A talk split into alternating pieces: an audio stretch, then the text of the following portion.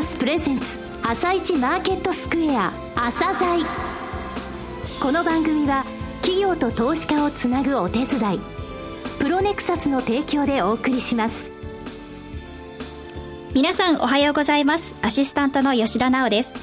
それではスプリングキャピタル代表チーフアナリストの井上哲夫さんと番組を進めてまいります。井上さんよろしくお願いします。よろしくお願いします。さて14日のニューヨーク株式市場でダウ工業株30種平均は4日続落前の日に比べ5ドル88セント安の16,315ドル19セントで終了しています一方、ナスダック総合指数は4日ぶりに反発し、13.515ポイント高の4227.171で終了しています。米国株が欧州を含む世界的な景気の減速を懸念する形で大きく下がって、世界的に株式に対する不安感が高まり、一方では債券が買われる状態となっています。日本市場におきましても日経平均が2ヶ月ぶりの1万5000円を割り込み不安心理が広がっていますが井上さんはどうご覧になっていますか？そうですね、今日は朝だ。1時間ぐらいやりたいぐらいですけどね、はい、あのまあ債券についてはちょっとまあ2.1%台の10年国債というのはアメリカの方やっぱり買われすぎですよね、はい、えー、これ、利回りが、えー、下落して、えー、4週間で0.5%も、えー、落ちました、えーまあ、昨年7月のね、えー、昨年4月の1.7%とか、えー、一昨年7月の1.5%とかそこまで向かうんだと思っている人は、えーまあ、別にしてですね、はい、今年2月と一緒で、えー、もう随分と来てますよと、えー、そういったお話をですね安心感のあるお話を後半したいと思いますね。はい後半もよろしくお願いいたします。続いては朝鮮今日の一社です。朝鮮今日の一社本日は伸び盛りの外食チェーンをご紹介いたします。証券コード3073、ジャスダックスタンダードに上場されているダイヤモンドダイニングさんです。お話しいただきますのは、管理本部長兼 IR 部長でいらっしゃる須藤大輔様です。本日はよろしくお願いします。よろしくお願いします。えこれから成長期を迎える外食産業を見る際にですね、最も重要なことっていうのは、どのようなコンセプトに沿って、えその会社は店舗展開を図る意思があるのか、えそれをしっかりと見極めることだと思っております。はい、え今日はその部分を特にですね、お話しいただきたいと思っておりますので、よろしくお願いします。えまずはですね、もちろん簡単な遠隔と目指している方向性みたいなものについてお話しいただけますでしょうか。えー、当社は2001年に銀座に吸血鬼の館をイメージしたコンセプトレス、コンセプトレストランをオープンしたのがスタートになります。はい、これが、えー、当社の第1号店、バンパイアカフェというお店になります。えー、このお店は銀座の裏通りにあってですね、はい、まあ人通りもなく、本当に目立たないお店なんですが、本物の棺桶をですね、はい、店内の装飾品にして店内に置いて、趣向を凝らしたおかげで、オープンしてすぐに大人気店になりました。はい、で、その後はチェーン店と同じような戦略を踏むのではなくですね、はい、え同じ屋号を一切持たない、はい、1店舗につき1ブランド。同じブランド一切作らないという戦略のもと、店舗展開を推進してまいりました。なるほど。初めはそうだったんですね。そうですね。そこから、その一つの業態でも何店舗っていうような形にして、じゃあ初めは1店舗1業態という形だったわけなんですね。そうですね。はいあの、通常チェーン店さんですと、1店舗を作って、そうですね。それを横展開していくっていうのが、通例だと思うんですけども、当社の場合は、立地であるとか、マーケットに合わせてお店を作っていこうという戦略は、もう創業当時から思っていた戦略なんですね。えー、事業につきましては、飲食事業とアミューズメント事業のセグメントに分けられますが、はい、具体的にですね、はい、今、ヴァンパイアカフェっていう名前が出ましたけれども、はい、えー、皆さん、リスナーの方が、えー、よく知ってらっしゃるお店の名前、他にたくさんあります。はい、えー、それも含めてですね、はい、えー、この二つの事業についてご説明いただけますでしょうか？はい。まず、飲食事業につきましては、あの、皆様が、あの、ご存知といったところで言いますと、はい、まず、わら焼き屋というブランドがあります。すね、はい、今、あの、十数店舗、あの、経営の方をしておるんですが、わら焼き屋の一番の特徴がですね、お客様のカウンターの前でですね、あの、藁を使って、そうですね。一気に食材を、あの、焼くと。高知のあの、カツオ、カツオ、藁で焼くということですよね。そうですね。まあ、塩だれで食べるんですよね、塩だれ。あの、東京の方ですと、まあ、カツオはポン酢でっていうのが普通だと思うんですけども、はい、高知県でもそうなんですけども、カツオを分厚く切ってですね、そこに塩と、えっと、みょうがとニンニクで食べる。はいこれが大人気の商品になってますね。わら焼き屋さん。はい。他にはどういうお店が？はい。他に、これは40店舗ほど展開しているんですけども、はい、九州熱中屋。目立ちますね、この看板。ありがとうございます。はい。こちらのブランドの特徴といたしましては、まあ、客単価で言うと4000円いかないぐらいの客単価ではあるんですが、カツのサバであるとか、はい、イカであるとか、アナゴ。この4000円より安くて、かつでそういうものを出せるお店っていうのはなかなかないと思うんですね。東京でうまいサバを食べさせるっていうコンセプトでしたよね。そうですね。はい。はい、他には九州黒大子さんとか、はい、えー、腹黒屋さん。はい。あと、変わったところではベルサイユの豚さん。この豚のお店も私好きなんですけれどもね。はい。かなりエッジの立った業態といったところでいきますと、はい、えっと、渋谷や新宿、はい、池袋に出させていただいております、アリスのブランドが特徴的なんじゃないかなと思います。で、この店舗のですね、あの、コンセプトっていうのがですね、お客様が店内に来たら、本当に不思議の国のアリスの世界に迷い込んでしまったような、えそんな、あの、イメージをしていただくために、内装からですね、メニュー、そして店員の服装までですね、アリスの格好をしてですね、メニューを提供していくような、女性の方にはすごく人気のあるブランドではありますね。なるほど。ヴァンパイアカフェと、あの、なんか、あの、共通するものがありますね。そうですね。あと内装で言いますと、ベルサイユの豚もそうですけれどもね。はい、そうですね。では、アミューズメント事業というのはどういう方ことなんでしょうか？はい。アミューズメント事業につきましては、子会社の株式会社バグースが運営しております。はい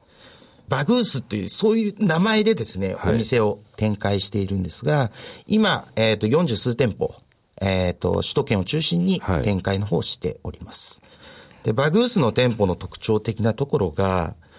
ビリヤード場、ダーツバーっていうと、なんか掘ったて小屋に、あの、あるような、ちょっとクロート向きなイメージがあると思うんですけども、基本的にバグースは、お料理も飲食事業同様、はい、本格的な調理でお客様にお出しする。それから広いですよね、結構、ね、そうですね。はい。はい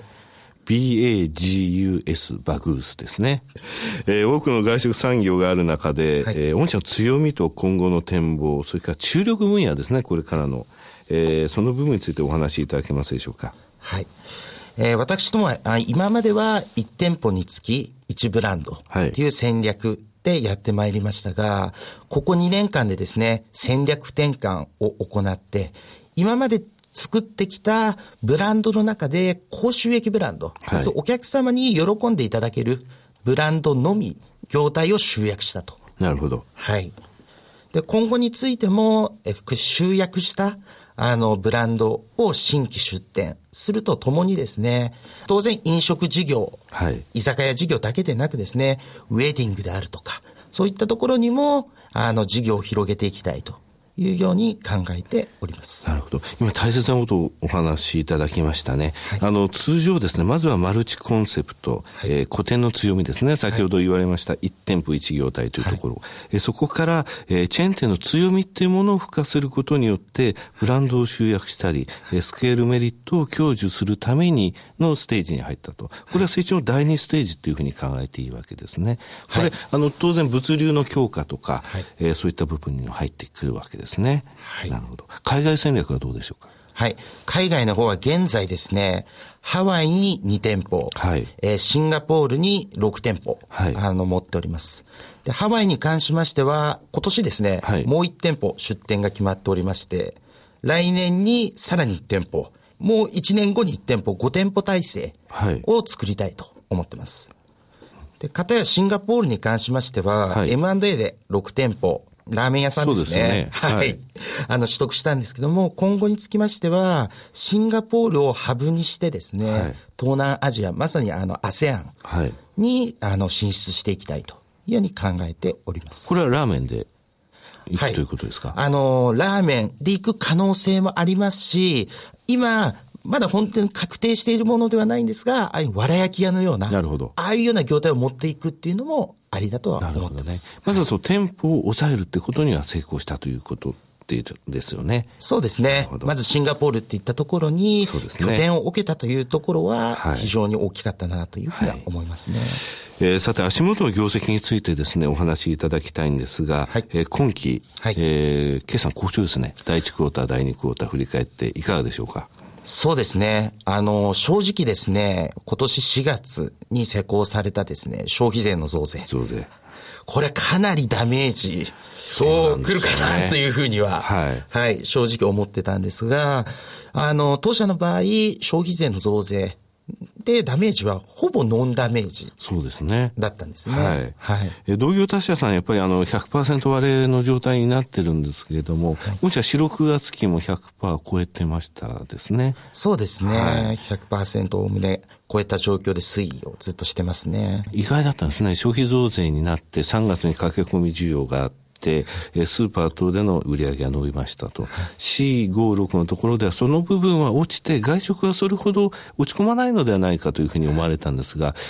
蓋を開けてみたら、スーパーとか100円ショップっていうのは堅調な数字で、はい、えー、もちろん、高額商品を扱ってる百貨店はダメでしたけれども、はい、で外食産業厳しかったんですよね、はい、去年も結構厳しかったんですけれども、はい、えー、そんな中堅調だというところで、えー、御社ですね、このその物流の強化の話もありましたけれども、コスト、というものはですね、非常に抑えられているというか、成長の過程で本部機能のかかるコストっていうものが、どんどんどんどん薄まっていると。はい、これが、やはりあの成長過程でのその収益に一つ結びついているなと思うんですけれども、はい、これはどうでしょうかね？そうですね。あの、おっしゃっていただいた通り、まず物流、並びに、実は昨年ですね、あの、ビールメーカーさんであったりだとか、はい、主販店様を集約しまして、なるほど。原価率っていったところが改善されたと。いったところは一つ、あの、収益にっていう意味では大きなところではないかなというふうには思いますね。ビールの反則プラスの部分というところですね。まあそうですね。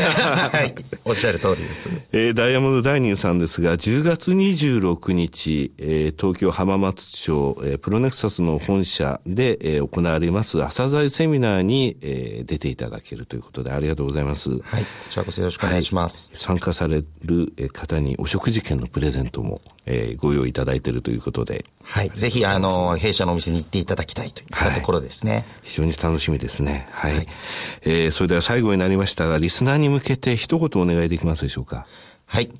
あの、当社は現在、えー、230店舗以上の飲食店、アミューズメント店を運営しております。お店の名前がですね、なかなか社名と結びつかないところがありますので、ぜひ当日ですね、セミナーの方に来ていただいて、あの、当社がどのような事業をやっているのか、そしてどのような店舗を運営しているのかを、あの、知っていただければ幸いだと思っております。どうぞよろしくお願いいたします。須藤様、どうもありがとうございました。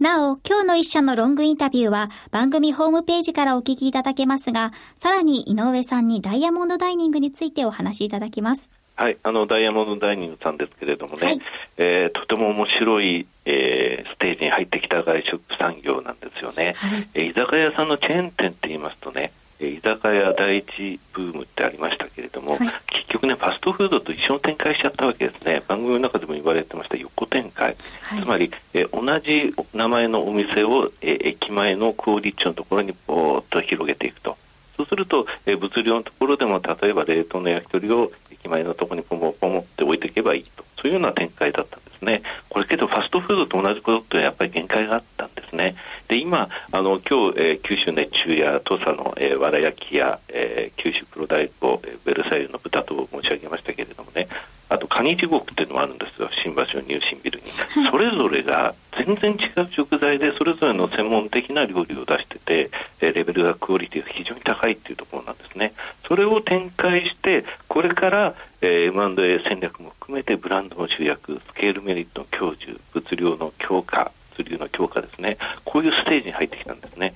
時は一番伸びるんですね。えー、非常に楽しみな会社さんです。あとですね、本社のコール予約で、えー、朝の8時から夜の11時までお昼休みでも何でも、えー、その店舗たちの予約が取れるんですね、はい、えー、そしてその予約した人には、えー、使った料金の10%ですか、えー、これがマイルとしてたまるという、えー、面白いこともやってます、えー、朝鮮セミナーにも、えー、お越しいただいて、えー、面白いお話が聞けると思いますので、はい、えー、ぜひ、えー、おださい。はい、そしてその朝鮮セミナーの、えー、募集のお知らせです、えー、お申し込みはおはがきかインターネットでお願いします。おはがきの方は、住所、氏名、年齢、参加人数を明記の上、郵便番号105-8565、ラジオ日経10月26日朝鮮セミナー係まで、インターネットの方は、朝鮮の番組ホームページからお申し込みください。締め切りは10月17日必着となっております。まだまだ間に合いますので、皆さんのご応募お待ちしております。それでは、ここでお知らせです。企業ディスクロージャー IR 実務支援の専門会社プロネクサス上場企業のおよそ6割2200社をクライアントに持つこれはアジア証券印刷の時代から信頼と実績を積み重ねてきたからこそ。さらにプロネクサスが目指すのは企業と投資家をつなぎ日本の株式市場を活性化させることです。プロネクサス私たちは個人投資家の皆さんを応援します。井上哲夫今日のストラテジー。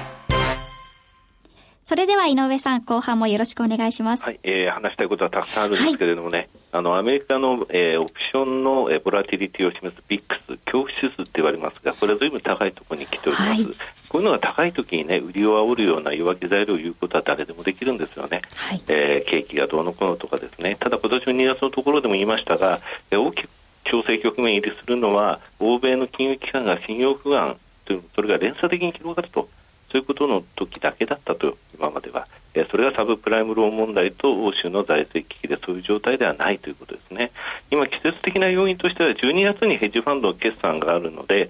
その45日ルールで10月中旬までは売りっていうのはここ数年、新聞に出ることなんですが、これは間違いなんですね12月のヘッジファンドの決算というのは日本向けのファンドばっかりでそれほど量多くないんですよ実際11月なんですね。となると、これ9月中旬で、解約のノーティスが来ていると。来てからその定時前を行いますので、そういうのが今出ているということなんですね。え、これはイースター、クリスマス商戦の頃にはファンドマネージャーもお休みに入っちゃいますので、え、その売りっていうものはちょっと、え、出てたと。で、先週ですね、え、ダウの16営業日のうち100ドル以上の、あの、え、前日比の動きが10日以上あった場合のパターンを言いました。過去6回で、えー、4回は100営業日以上かかったと。2回は26日と30営業日で、えー、そのレベルを奪回したと。この1万6719ドルというところは忘れないんですが、えー、今年の4月の朝鮮セミナーでも申し上げました、えー、ダウの5サインが今朝出ました。えー、これ今年の2月の4日以来ですね。えー、去年も1回、一昨年も2回しか出てないものですね。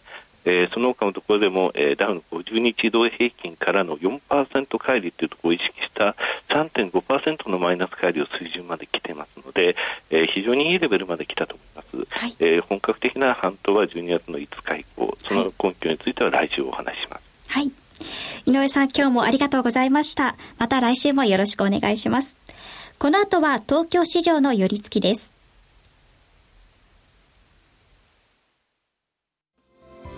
朝鮮この番組は企業と投資家をつなぐお手伝いプロネクサスの提供でお送りしました。